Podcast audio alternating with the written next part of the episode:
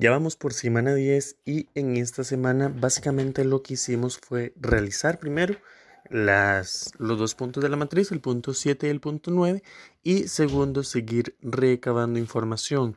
Hemos estado leyendo artículos, hemos estado leyendo eh, notas eh, y una que otra tesis que nos hemos encontrado en internet eh, respecto a este tema.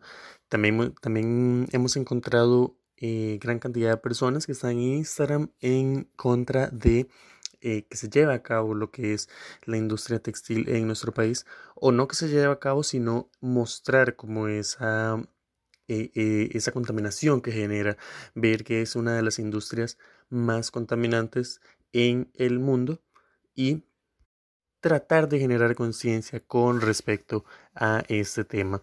Eh, para la matriz de esta semana, pues seguimos leyendo información, seguimos recabando datos, analizándolos eh, para poder terminar con esta investigación. En el punto 7 se tocan algunos de los obstáculos que se han tenido que atravesar. Entre ellos está la poca información que hay al respecto. Específicamente en nuestro país no se han realizado investigaciones a profundidad del tema, lo cual hace que tengamos que buscar información en otros países para plasmarlo a la realidad del nuestro. De igual manera, otro de los obstáculos sería el no poder entrevistar a las personas que hayan trabajado en estas grandes industrias textiles donde se genera el principal problema. Aunque se evidencia que se han atravesado algunos obstáculos, consideramos que la investigación sigue en pie y que va a culminar de una muy buena manera. En nuestro país este tema poco a poco va tomando fuerza. Sin embargo, por el momento no hay mucha información al respecto. Fuentes especializadas acceso a las personas que forman parte de las industrias contaminantes o que en algún momento lo formaron, y algunas industrias además no se encuentran en nuestro país. Tampoco existe una investigación acerca de la industria textil y la contaminación en Costa Rica, lo que nos imposibilita el acceso a ciertos datos relevantes sobre el tema. Y para el último punto de nuestra matriz, la importancia va del 1 al 5, en donde 1 es más importante y el 5 menos relevante. Por ello mencionamos varios recursos que merecen prioridad, y son el dinero en este caso no genera ningún recurso adicional, ya que al ser una investigación de su totalidad virtual no genera gastos de transporte, comida, entre otros muchos gastos que se puedan dar. Por ello, la importancia sería un 5.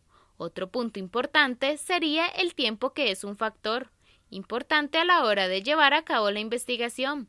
Al ser un tema muy amplio, la búsqueda de datos requiere seguimiento, por lo tanto, se requiere leer, analizar e interpretar la información con detenimiento. La importancia del 1 al 5 es un 1. El Internet es un recurso indispensable para nuestra investigación, ya que toda la información la vamos a sacar de la web. También las entrevistas las vamos a realizar por vía Zoom, donde se requiere una buena conexión de Internet.